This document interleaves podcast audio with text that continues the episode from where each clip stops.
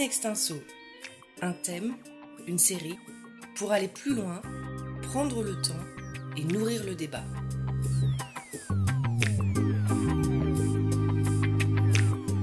Aujourd'hui, on préfère envoyer un SMS plutôt que de griffonner un message sur un post-it. On donne de ses nouvelles par mail plutôt que par lettre. Bref, pour s'écrire, on se sert plus souvent de ses pouces et d'un smartphone que d'un stylo. À l'école pourtant, les crayons font toujours partie du matériel de base. En CP et en CE1, on apprend à bien tracer des lettres à la main. Alors pourquoi? L'écriture manuscrite se transforme-t-elle d'ailleurs avec le numérique?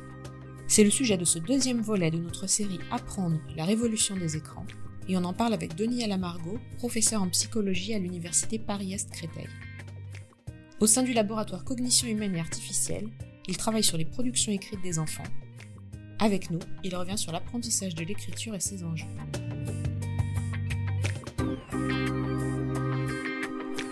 Denis Alamargot, bonjour. Bonjour.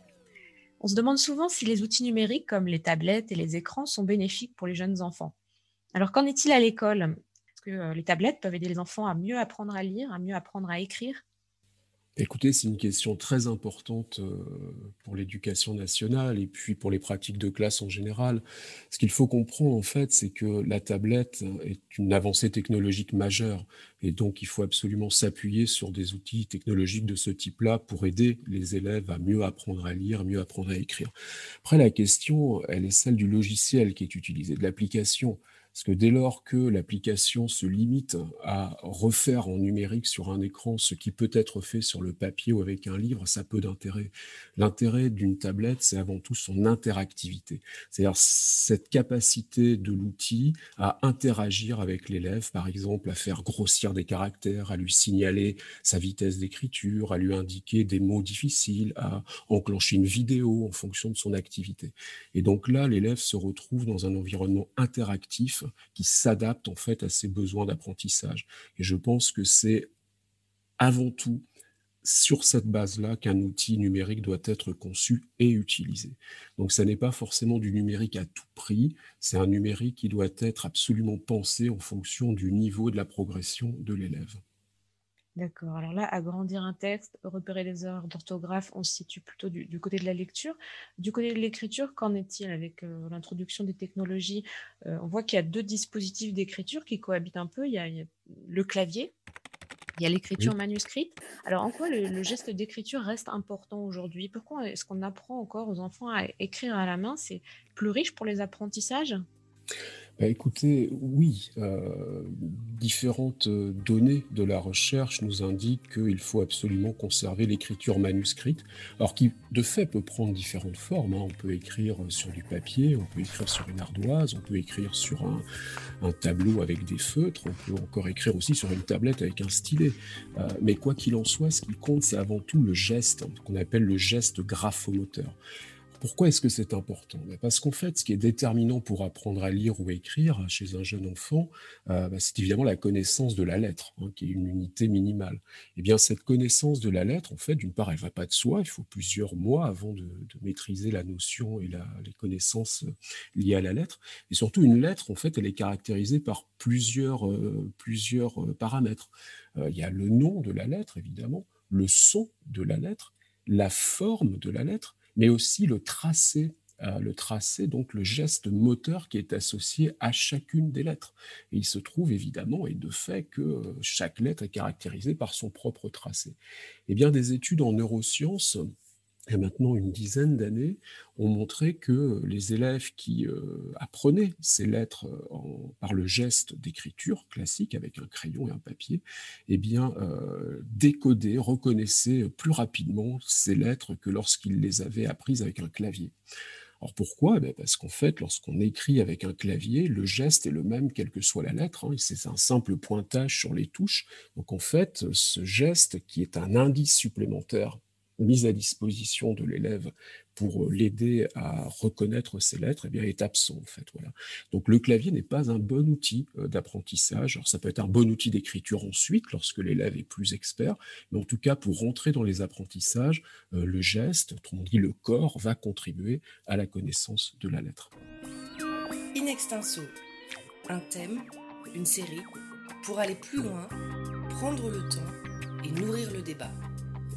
Pourquoi est-ce qu'on continue à préférer encore le papier? Est-ce que les tablettes euh, ont encore des, défauts pour concurrencer le papier? Qu'est-ce qui leur manque pour devenir des supports d'écriture manuscrite aussi efficaces que le papier? Et en fait, ce qui leur manque, c'est la texture du papier, en réalité. Alors, on, a euh, mené des études euh, il y a maintenant 3-4 ans avec, en collaboration avec l'Université de Sherbrooke et ma collègue Marie-France Morin, euh, où on a euh, testé, comparé euh, chez des élèves de, CE2 et des élèves de, de 3e au collège l'effet du support d'écriture. Autrement dit, est-ce qu'il y a des différences sur la gestion du geste, sur la régulation du tracé du crayon? Vous voyez, avec des analyses très très fines, on a analysé, donc comparé ces performances, d'une part chez les mêmes élèves lorsqu'ils écrivent des lettres sur papier, et puis lorsqu'ils écrivent des lettres sur tablette les résultats sont sans appel, c'est-à-dire que la tablette, pour euh, simplifier les choses, glisse trop, c'est-à-dire euh, manque de friction, et donc ce degré de friction qui aide au contrôle du, crayon, au contrôle du geste, hein, fait défaut. Alors, on pensait que ça gênerait plus particulièrement les plus jeunes élèves hein, qui, ont une maîtrise moins importante du, tracé des lettres. En réalité, on a montré que ça gênait aussi les élèves de troisième au collège, pas tout à fait sur les mêmes aspects de la programmation du geste, mais néanmoins, c'est un, vrai problème.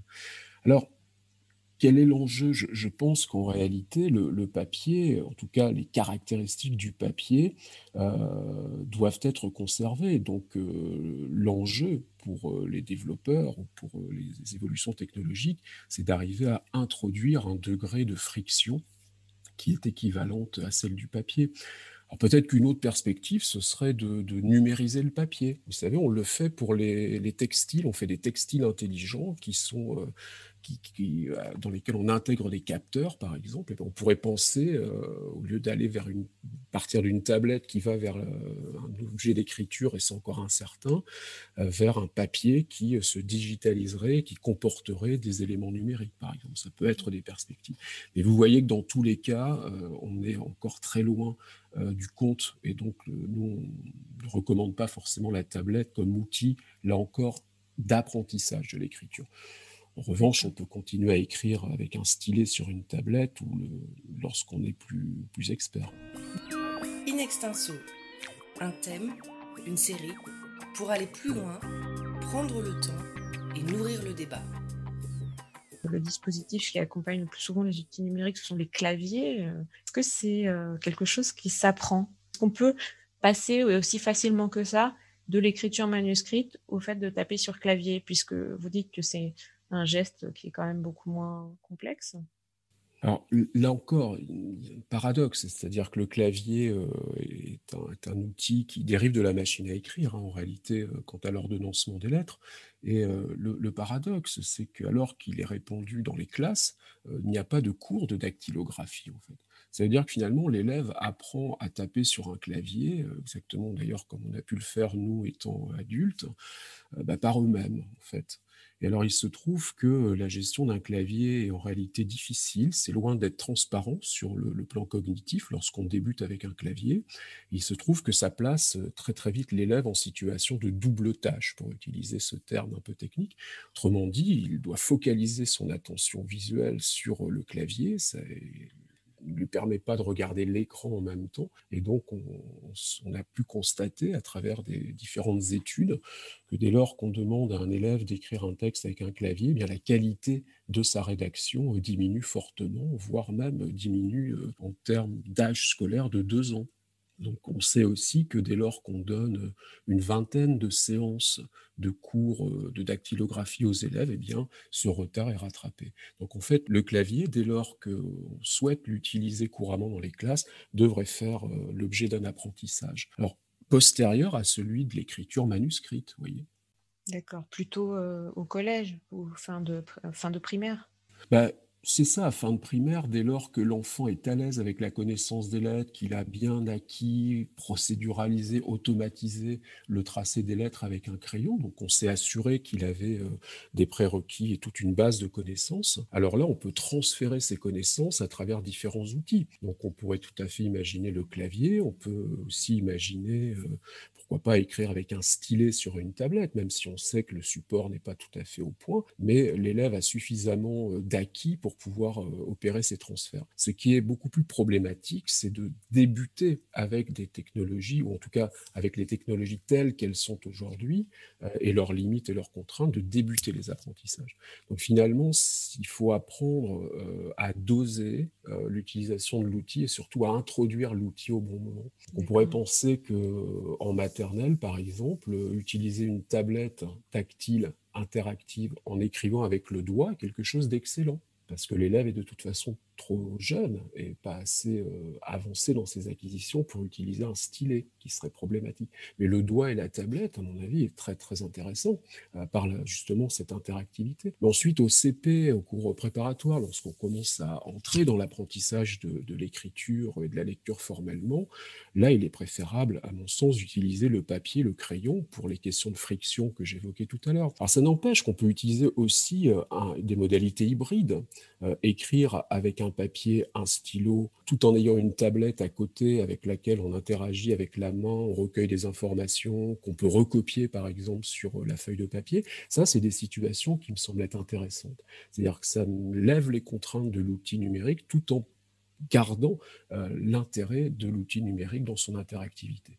Donc les nouvelles technologies, c'est un apport, mais pas à n'importe quel prix. Il faut savoir bien euh, d'oser leur introduction dans la scolarité. Donc c'est ça votre, votre message. Oui, tout à fait. Ce n'est pas un message anti-technologique, au contraire, hein, mais c'est simplement faire la part des choses et ne pas subir la technologie, puisque la technologie, par définition, elle avance, elle progresse. Et donc, euh, ce qui doit primer avant tout, c'est l'élève, ses apprentissages. Et donc, il ne s'agit pas de, absolument de recourir à un outil numérique dont on sait que dans dix ans, il aura totalement évolué, changé.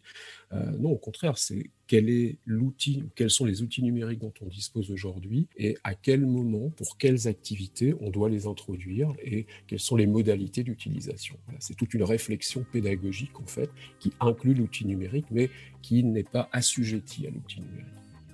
Denis Alamargo, merci. Merci à vous. On peut donc inviter les auditeurs à aller lire votre article sur le site de The Conversation pour en savoir plus sur le geste d'écriture et sur l'apprentissage de la lecture. Rendez-vous vendredi prochain pour le troisième et dernier épisode de notre série.